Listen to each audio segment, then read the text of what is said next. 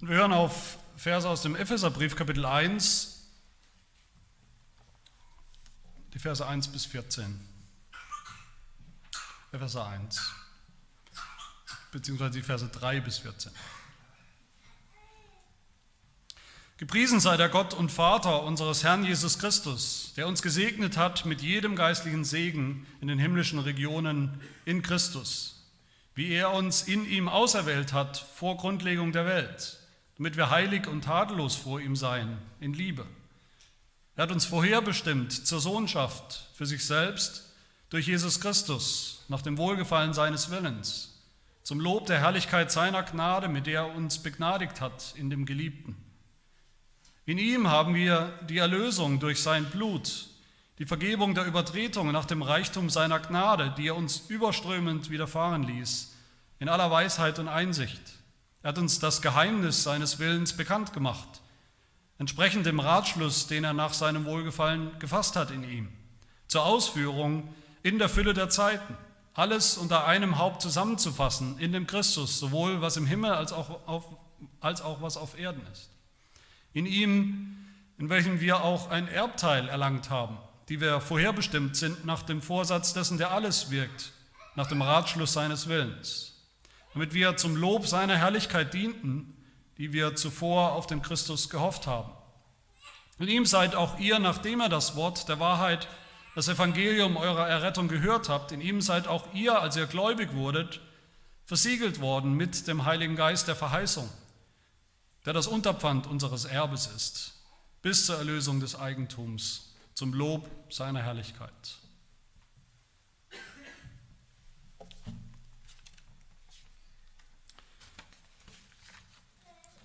Und dazu hören wir auf den folgenden Auszug aus dem Athanasianum, der im Faltblatt abgedruckt ist, aus dem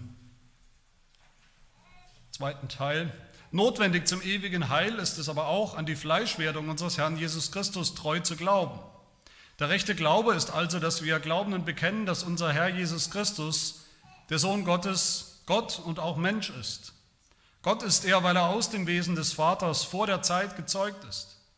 Mensch ist er, weil er aus dem Wesen der Mutter in der Zeit geboren ist. Vollkommener Gott und vollkommener Mensch, bestehend aus einer vernunftbegabten Seele und menschlichem Fleisch. Er hat gelitten für unser Heil, ist hinabgestiegen in das Reich des Todes, am dritten Tag auferstanden von den Toten und hinaufgestiegen in die Himmel. Er sitzt zur Rechten des Vaters. Von dort wird er kommen, Lebende und Tote zu richten. Bei seiner Ankunft müssen alle Menschen mit ihren Leibern auferstehen und Rechenschaft ablegen über ihre eigenen Taten. Die Gutes getan haben, werden in das ewige Leben eingehen, die aber Böses getan haben, ins ewige Feuer. Dies ist der allgemeine christliche Glaube. Wer auch immer diesen nicht treu und standhaft glaubt, kann nicht gerettet werden.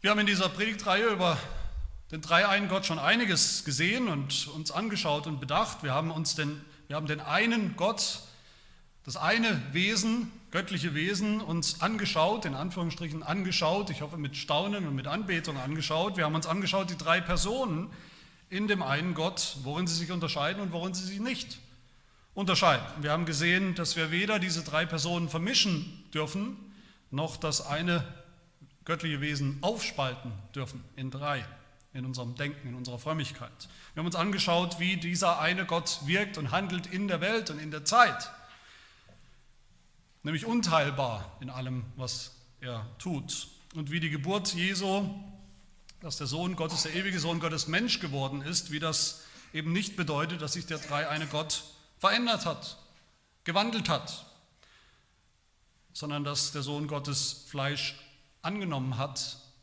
in seiner Person, die er ist und bleibt. Und all das dürfen wir glauben und müssen wir auch glauben, bekennen und glauben, wie unser Bekenntnis uns erinnert. Und heute und in den paar Predigten, die noch kommen in dieser Reihe, wird es jetzt konkret oder noch konkreter. Heute geht es um das Heil, heute geht es um unsere Erlösung. Die Erlösung von den Sünden, die Erlösung von Sündern. Man könnte sagen, das ist das Werk des dreieinen Gottes, das Werk par excellence.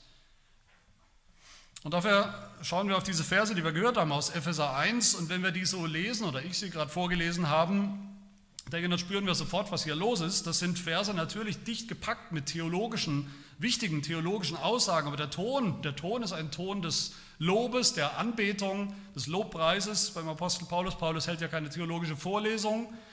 So hoch und erhaben die Theologie ist, die da drin steckt in diesen Versen. Er betet an und er will uns anleiten, mit hineinnehmen, hineinziehen in die Anbetung Gottes. Und vielleicht lass mich das mal allgemein sagen, jede Theologie, die nicht so ist, jede Theologie, die nicht zum Lobpreis führt am Ende, ist eigentlich eine Totgeburt, ist eigentlich ein Rohrkrepierer, verstopft nur das Gehirn und ist nicht so, wie es gedacht ist. Die vielen Lobpreise, die wir finden in der Bibel selbst, die hunderte von Lobpreise, die wollen uns mitreißen, die wollen uns mit hineinnehmen, dass wir das auch so spüren und erleben. Man könnte sagen, Gott zu loben ist schon ein Zweck an sich, ein Selbstzweck. Gott ist das wert, dass er gelobt wird. Gott zu loben ist immer richtig. Aber Lobpreis erfüllt noch einen anderen Zweck für uns. Gott zu loben stärkt unseren Glauben. Gott zu loben stärkt unsere Gewissheit im Glauben. Wer lobt, der zweifelt nicht oder zweifelt tendenziell zumindest weniger. Wer lobt, der jammert weniger. Wer lobt, Gott lobt, der kämpft auch mutiger das christliche Leben gegen die Sünde. Wer lobt, ein Christ, der regelmäßig Gott lobt, von ganzem Herzen, der ist tendenziell zumindest rundum ein gesunder Christ. Das dringt ein, das Lob Gottes dringt ein in alle Bereiche unseres Lebens, des christlichen Lebens. Das Lob Gottes und Heilsgewissheit, könnte man sagen, die hängen hier zusammen im, in Epheser 1 und die hängen auch immer zusammen im christlichen Glauben.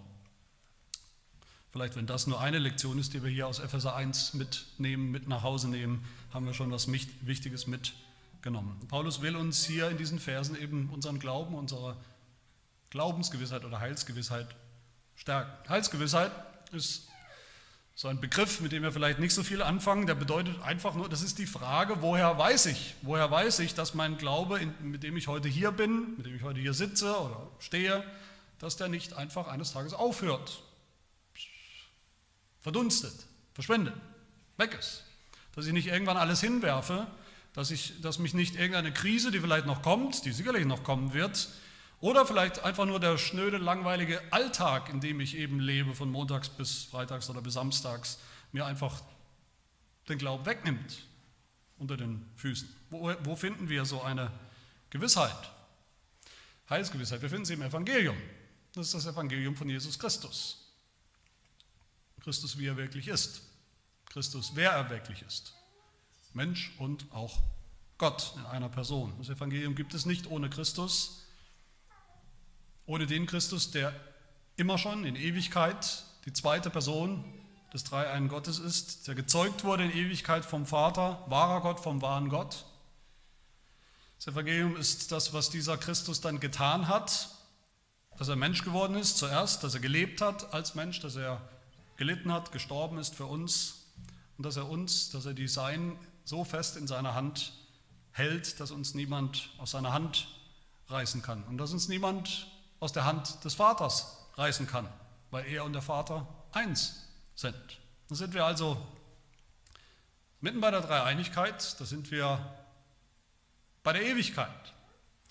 Heilsgewissheit Feste Gewissheit unseres Glaubens und des Evangeliums finden wir nur dann, wenn wir begreifen, dass unser Heil in Ewigkeit schon geplant ist und dann durchgeführt wurde von Gott in der Zeit, vom dreieinen Gott.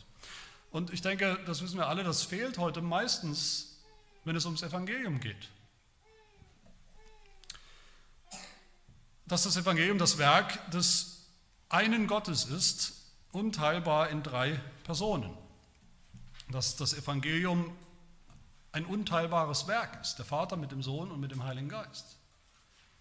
All das ist für die meisten Versionen des Evangeliums, die man so hört, völlig irrelevant. Aber wahre Heilsgewissheit, ein stabiler Glaube, den finden wir nur, wenn unser Heil, das wir heute erleben, in Raum und Zeit, verankert ist in der Ewigkeit beim dreieinen Gott. Ein besseres Fundament gibt es nicht, ein besserer Trostquelle als das. Und deshalb schauen wir uns an in diesem Text das Heil, wie es der dreieine Gott geplant hat in der Ewigkeit, wie er es durchführt, durchgeführt hat, noch durchführt in der Zeit und all das als Mission des dreieinen Gottes, als Mission accomplished, könnte man sagen. Das erste, das Heil geplant in der Ewigkeit. Wenn wir vom Heil reden, von Erlösung, dann reden wir nicht nur oder vielleicht sogar nicht besonders vom 19. Juli 1994 oder 18. Oktober 2013 oder wann auch immer du oder wir vielleicht in unserer Erfahrung gläubig geworden sind. Das Heil umspannt viel, viel mehr, viel, viel mehr Zeit, einen viel größeren Zeitraum. Es durchbricht sogar unsere Zeitkategorien. Es beginnt schon in der Ewigkeit. In der Ewigkeit, über die wir im Allgemeinen, wenn wir ehrlich sind, so wenig nachdenken. Ich will das mal versuchen zu beschreiben mit, mit einem Bild oder einem Beispiel, wie, warum das wichtig ist. Stellt euch vor, eine Frau, vielleicht eine, im mittleren Alter oder sagen wir mal eine Frau 40 oder Mitte 40, bekommt ziemlich überraschend einen Heiratsantrag gemacht von einem Mann, den sie mag, den sie aber noch nicht so richtig lang kennt. Sie kennt ihn mehr so aus der Ferne. Sie freut sich darüber, sie ist aber noch irgendwie sehr zögerlich. Sie zweifelt auch ein bisschen. Woher weiß ich, dass, dass das der Richtige ist? Woher weiß ich, dass das Bestand haben wird, dass, seine, dass diese Liebe, seine Liebe echt ist? Und dieser Mann, das ist jetzt alles konstruiert, aber es ist halt ein Beispiel, dieser Mann gibt ihr dann einfach, um das zu beantworten, gibt ihr wortlos einen Stapel seiner Tagebücher. Und sie nimmt die mit und sie liest und blättert darin und liest und entdeckt, dass, obwohl er sie erst angesprochen hat vor ein paar Monaten, dass er schon Jahre vorher geschrieben hat von seiner Liebe zu ihr in seinen Tagebüchern. Dass er sie schon geliebt hat, als sie damals von der Schule gegangen sind, wo er auch schon heimlich in sie verliebt war. Dann blättert sie weiter zurück in den Tagebüchern und entdeckt, sogar in der Kindheit hatte der schon nur Augen für sie war so schon verliebt, wie das kleine Kinder sind, eben im Sandkasten. Und hat immer wieder diesen Plan bekräftigt in seinen Tagebüchern, dass er eines Tages ganz sicher diese Frau heiraten wird. Solange er sich erinnern kann, eigentlich war es immer nur sie. Würde das nicht vieles oder vielleicht alles ändern für diese Frau? Würde das nicht irgendwo diese Frage beantworten, ob diese Liebe echt ist, zuverlässig ist, ob sie ihm trauen kann? bei all den menschlichen Unsicherheiten, die es natürlich trotzdem gibt, wäre das nicht dann eine ganz andere Basis? Und doch ist es so, um aus dem Bild rauszugehen, wenn es um uns und unser Heil geht, dass wir oft nicht das geringste Interesse haben an der Geschichte, woher das eigentlich kommt, an Gottes Plan und Heilsplan in der Ewigkeit. Wir wollen Gewissheit, jeder Christ will das, wir zweifeln alle, wir haben alle unsere Schwierigkeiten, wir wollen Gewissheit, aber wir, wir lesen die Tagebücher nicht. Wir gehen nicht zurück in der Zeit dahin, wo wir Gewissheit finden. Und dass wir so wenig Interesse haben im Allgemeinen an der Ewigkeit, wo das Heil herkommt, das ist umso ironischer, wenn wir uns überlegen, was ist denn eigentlich der christliche Glaube? Was ist die christliche Hoffnung? Es ist ja nicht nur eine Hoffnung für, für dieses Leben, dass dieses Leben, was wir hier fristen, irgendwie halt ein bisschen besser wird, möglicherweise. Oder auch nicht. Die christliche Hoffnung, die Hoffnung des Evangeliums ist ja die Ewigkeit, ist ja ewiges Leben. Sollten wir da nicht reinschauen in Gottes Tagebücher? In sein Wort, was es uns sagt über den Ursprung des Heils. Und das tut der Apostel Paulus hier für uns in Gottes Auftrag natürlich. Er schreibt Tagebuch von der Ewigkeit, vom Ursprung des Heils. Gott teilt uns hier ein Stück sein Tagebuch. Also das Erste, was uns hier auffallen muss in dieser Passage, sind die Zeiten, die unterschiedlichen Zeiten. Das Heil beginnt in der Ewigkeit, es geht dann weiter in der Zeit in der Fülle der Zeiten heißt es in Vers 10, vor 2000 Jahren, die Fülle der Zeit. Dann geht es in unsere Zeit, in unser Leben, heute könnten wir sagen. Und es endet sogar mit einem Ausblick auf, wieder auf die Ewigkeit. Das Heil ist all das, umspannt all das. Aber das Zweite, was uns auffallen muss in diesem Text, das sind die Personen, die dieses Heil dann vollbringen. Einerseits könnte man sagen, was viele sagen, naja, wer hat das Heil vollbracht? Ja, Gott. Gott ist der Handelnde, der Akteur. Vers 3 heißt es ja, gepriesen sei Gott, der das getan hat. Aber natürlich muss man schon sehr blind sein oder einfach blind sein, um nicht zu sehen, wie es hier in diesem Text eigentlich fast lustig durcheinander geht zwischen drei Personen, den drei Personen des Dreieinen Gottes. Wir sehen hier wieder und auch, auch sehr praktisch und konkret, was wir letzte Woche gehört haben in der Predigt, wie Gottes Werk, was er tut, in dem Fall das Heil, das Werk der Erlösung, wie das unteilbar das Werk Gottes, das Werk des einen Gottes ist. Alle tun alles. Ein Gott nach einem, mit einem Plan, mit einem Willen, mit einer Macht. Es gibt keine Alleingänge, es gibt keine Soloauftritte, aber dann doch irgendwie durcheinander, in Anführungsstrichen, mit in drei Personen. Aber eben doch nicht durcheinander, nicht vermischt. Nicht die drei Personen sind egal. Wir sehen ja auch eine gewisse Ordnung. Und auch hier sehen wir das, was ich immer wieder gesagt habe, eine, eine, den biblischen Sprachgebrauch, die biblische Redeweise sehen wir hier. Obwohl das Werk des Heils das Werk des einen Gottes ist nicht aufzuteilen ist, das Heil ist nicht aufzuteilen in Fachgebiete, wo jede Person so seine Spezialität hat. Aber trotzdem spricht die Bibel, damit wir das verstehen, spricht sie dem Vater bestimmte Aspekte des Heils zu und dem Sohn und dem Heiligen Geist. Nicht für eine Sekunde, um damit zu sagen, das haben die jeweils allein erledigt und getan. Und so könnte man sagen, bestimmte Aspekte des Heils in der Ewigkeit werden mit dem Vater verknüpft, besonders.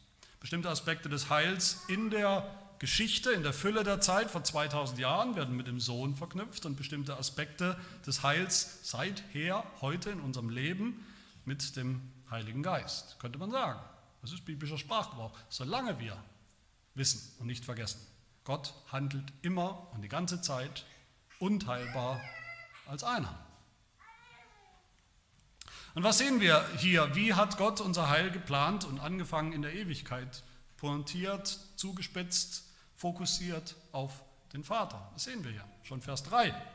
Eigentlich die Überschrift über den, die ganze Passage, die wir gelesen haben. Gepriesen sei der Gott und Vater unseres Herrn Jesus Christus. Er hat uns gesegnet mit dem Heil.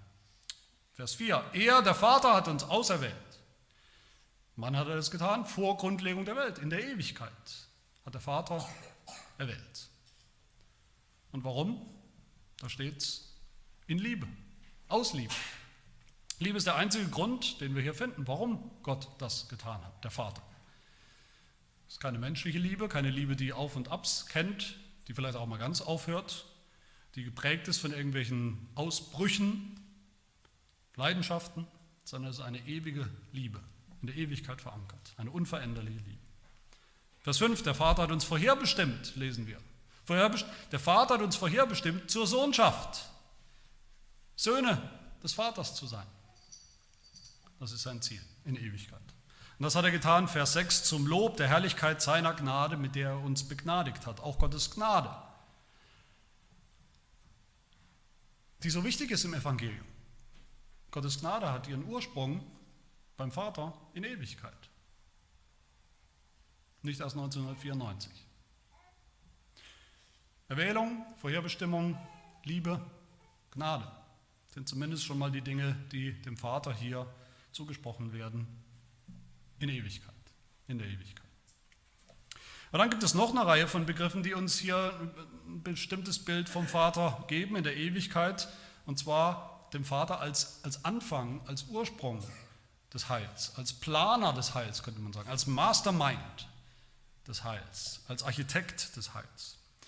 Das heißt in Vers 5, der Vater hat vorherbestimmt nach dem Wohlgefallen seines Willens. Vers 8, in aller Weisheit und Einsicht ist der Vater. Weisheit, Einsicht, ein Plan. Vers 9, nach dem Geheimnis seines Willens.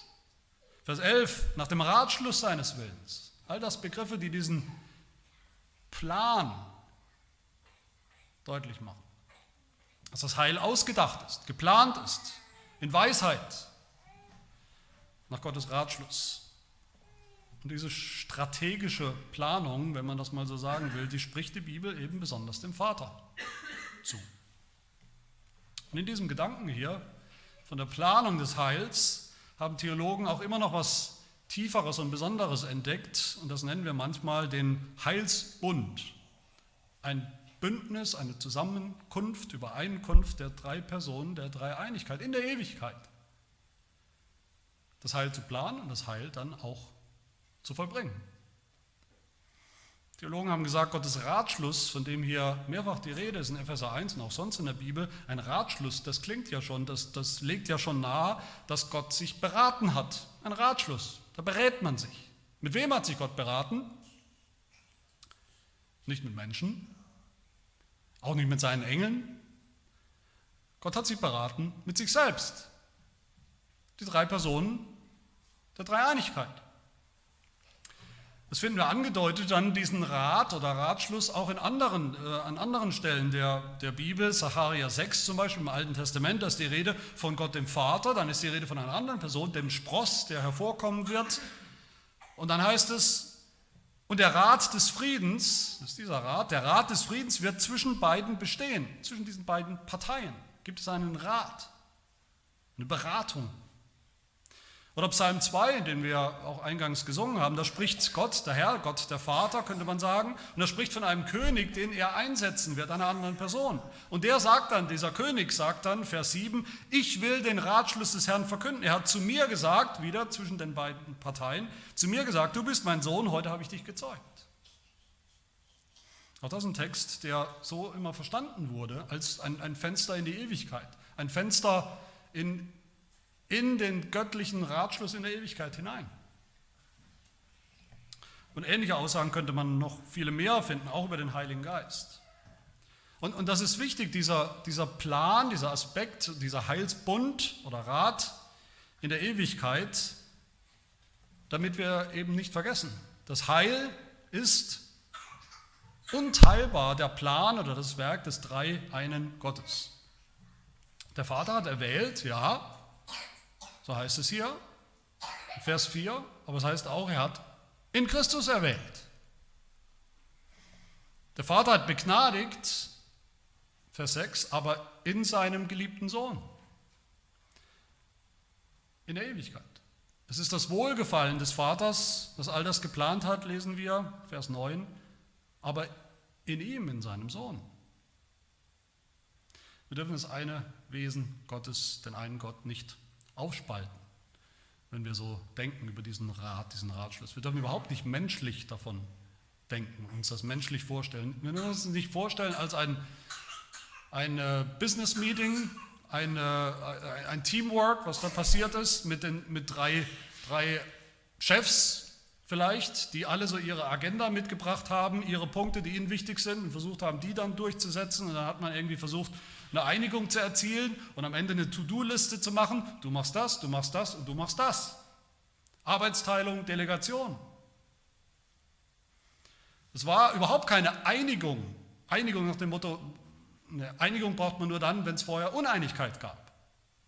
Nach dem Motto, nach, nach sechs Stunden Verhandlungen, irgendwann hat dann halt der Sohn gesagt, okay, wenn es sein muss, dann spiele ich halt den, den Part, dann spiele ich den Part, wo ich Mensch werden muss kann man zwar vielleicht Schöneres vorstellen als diese ganze Geschichte, aber es macht ja sonst keiner. Oder der Heilige Geist, der sich vielleicht beklagt hat erstmal, bis er dann eingewilligt hat und gesagt hat, warum muss ich ausgerechnet derjenige sein, der keinen menschlichen Körper kriegt, der nicht Mensch werden darf. Nein, das ist, da gab es nichts auszuhandeln. Da gab es keine drei unterschiedlichen Agenten oder Ziele oder Pläne. Und warum nicht? Hoffe, ihr wisst die Antwort. Weil es der eine Gott ist. Das eine göttliche Wesen. Gott hat nur einen Willen und einen Plan und eine, eine Absicht. Also gab es da auch keine demokratische Abstimmung. Und wer halt überstimmt war, der hat halt Pech gehabt, musste trotzdem. Das sind alles Karikaturen. Vielleicht schmunzelt man darüber, aber doch Karikaturen, wie wir manchmal denken, die sich manchmal einschleichen in unser Denken. für den wir uns hüten müssen. Dieser göttliche Rat, das war der eine Gott mit einem Willen, wo beschlossen wurde in Ewigkeit, wie dieses Heil aussieht und auch ausgeführt wird. Von den drei Personen auf ihre jeweils eigentümliche Art und Weise als Vater, als Sohn und als Heiliger Geist. Und das ist wichtig für unser Heil, wie gesagt, das zu wissen, für unsere Heilsgewissheit. Unser Heil ist der ewige, unabänderliche Plan des Dreieinen Gottes. Und wenn es umgekehrt wäre, ein Gott, der seine Pläne ändert, der sie nur theoretisch ändern könnte oder der sie im schlimmsten Fall sogar ändern muss, reagieren muss, anpassen muss, das ist sicherlich kein vertrauenswürdiger Gott. Da finden wir natürlich keine Heilsgewissheit. Ja, das ist, so, das ist sogar überhaupt kein Gott. Aber umgekehrt, beim Vater, bei diesem Aspekt, bei seinem Ratschluss in der Ewigkeit, dieses Heil, das angekommen ist bei uns in unserem Leben und das Gott auch zum Ziel bringen wird, eben weil es sein unveränderlicher Ratschluss und Plan ist, da finden wir Gewissheit. Das ist es wert, darauf zu bauen und zu vertrauen. Das ist wirklich ein festes Fundament für unseren Glauben. Und damit kommen wir zum zweiten Punkt hier. Diesen Ratschluss und Plan in der Ewigkeit, den hat Gott ja dann auch ausgeführt in der Zeit. Das ist mein zweiter Punkt. Das finden wir in Vers 10. Da ist es zur Ausführung in der Fülle der Zeiten. Der Plan hat nicht gereicht, der muss auch ausgeführt werden. Die Ausführung, und das war in der Fülle der Zeit, mit Fülle der Zeit meint Paulus den Höhepunkt der Zeit, der Geschichte, und damit meint er nichts anderes als die Ereignisse vor 2000 Jahren um und mit Jesus Christus. Als er Mensch wurde, als er gelebt hat, gelitten hat, gestorben ist und auferstanden ist, wie, wo all das passiert ist, was unser Glaubensbekenntnis, das athanasianische, ja zusammenfasst. Die Fleischwerdung, das Leben Jesu, das Leiden, die Auferstehung, die Himmelfahrt und seine Wiederkunft eines Tages umzurichten, die noch aussteht. Und auch hier sehen wir wieder diese biblische Redeweise. So wie der Plan, die Idee des Heils, der Ursprung des Heils, die Planung des Heils pointiert dem Vater zugesprochen wird, so wird die Ausführung in der Fülle der Zeit, in der Zeit, pointiert dem Sohn zugesprochen. Der Sohn ist sozusagen das ausführende Organ. Auch hier ungeteilt der eine, der drei, eine Gott. Aber im Sohn sehen wir besonders deutlich bestimmte Aspekte des Heils. Welche Aspekte sehen wir hier? Was hat der Sohn ausgeführt in der Fülle der Zeit vor 2000 Jahren? Vers 7.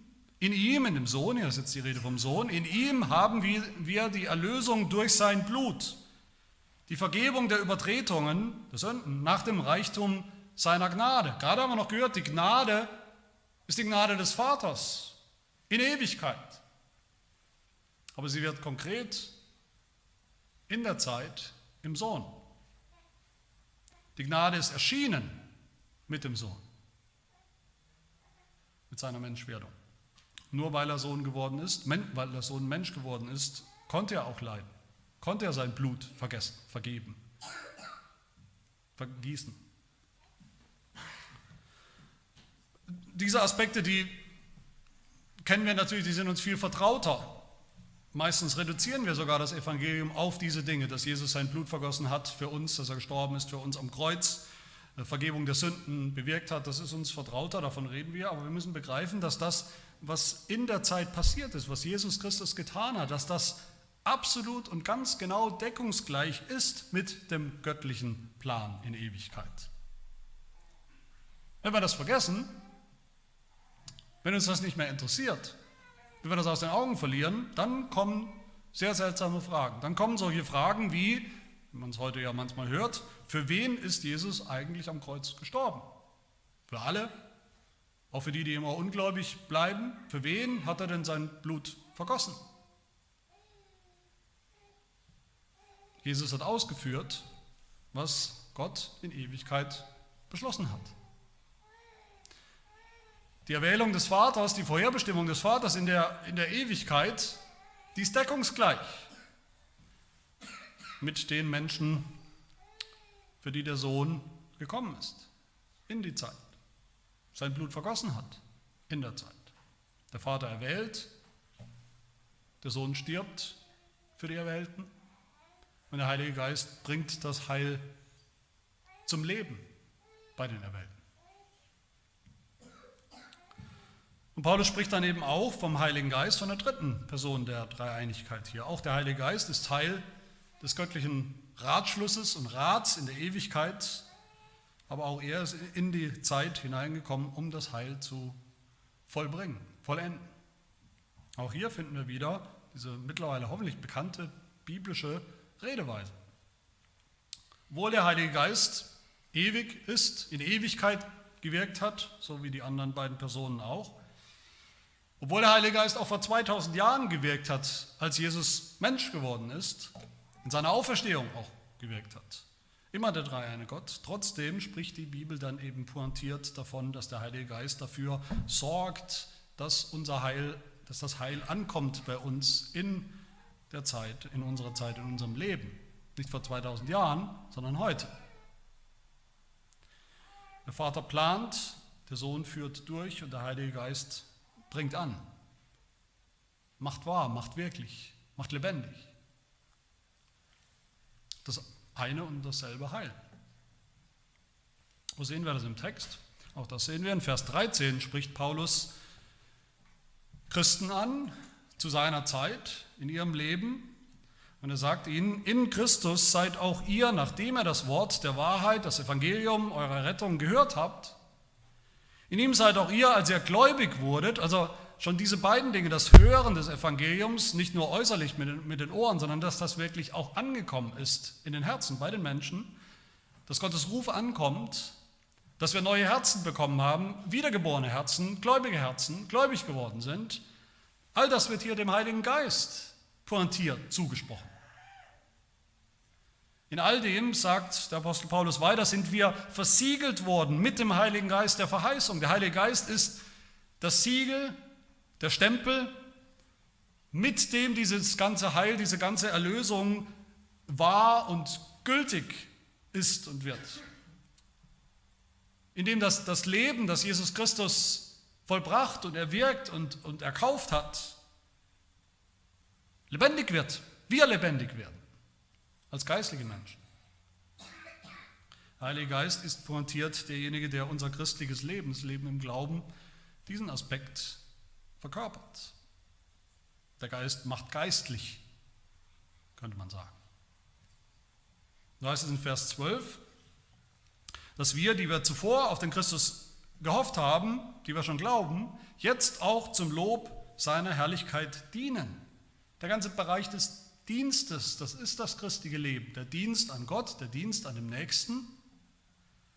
Dazu ist unser Heiliger Geist im besonderen Maß gegeben. Aber dann geht das Heil sogar noch in eine letzte Runde, eine entscheidende Runde, zeitlich gesprochen. Es fängt an in der Ewigkeit, es kommt hinein in die Zeit vor 2000 Jahren, es kommt in unser Leben hinein, heute.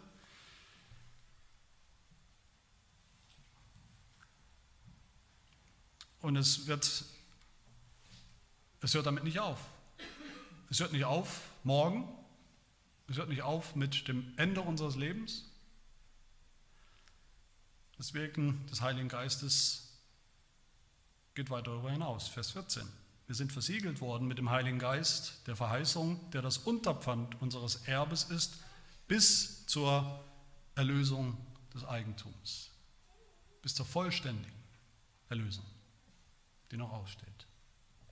Der Heilige Geist ist die Anzahlung, die Garantie für das endgültige Heil, das noch aussteht. So sehen wir dasselbe Heil, das in der Ewigkeit begonnen hat, seinen Ursprung findet. Im Ratschluss des Dreieinen Gottes wird eines Tages auch zum Ziel kommen in der Ewigkeit. Und auch hier ist der Plan deckungsgleich mit der Ausführung des Plans und mit dem Ziel. Alle, die der Vater erwählt hat, die hat er auch erlöst und gerechtfertigt, gerettet durch das Blut des Sohnes. Und die wird er auch zum Ziel bringen, vollenden, verherrlichen durch den Heiligen Geist. Und so will ich schließen hier mit dem Apostel Paulus oder wie der Apostel Paulus schließt, nämlich mit Lobpreis.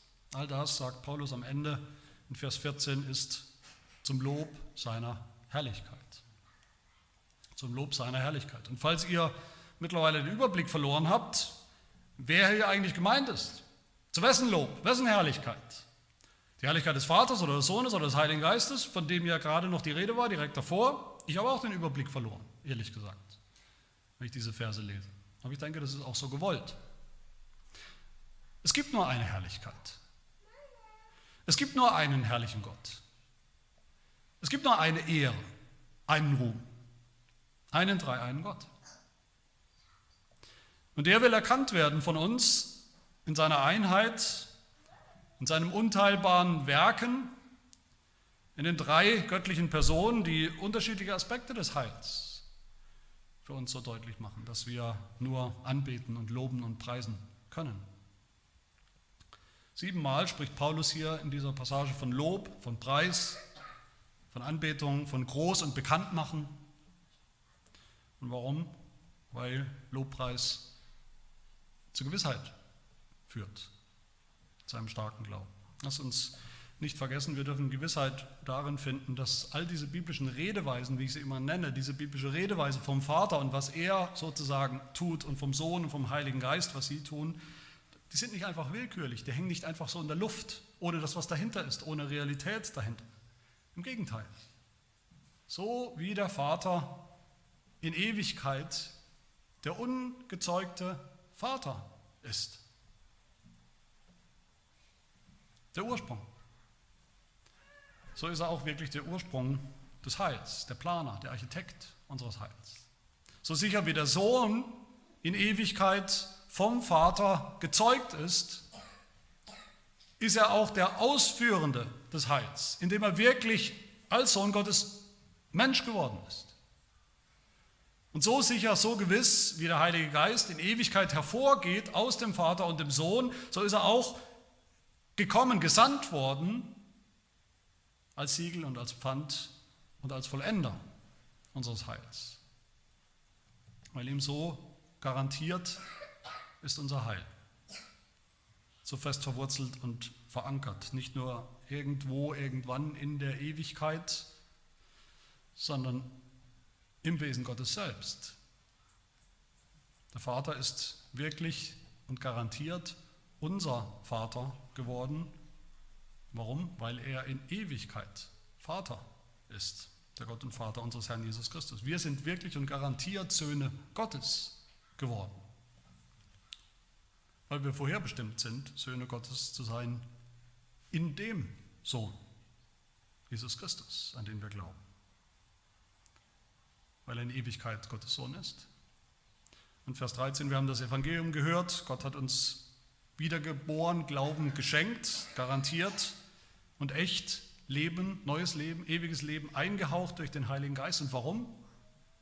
Weil der Heilige Geist in Ewigkeit ausgehaucht und hervorgegangen ist als Geist, als Lebensspender vom Vater und vom Sohn.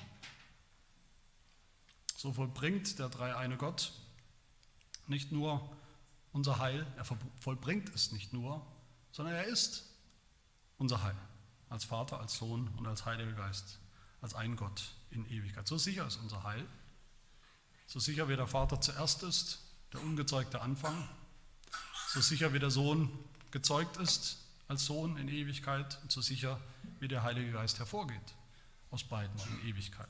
Dies ist der allgemeine christliche Glaube.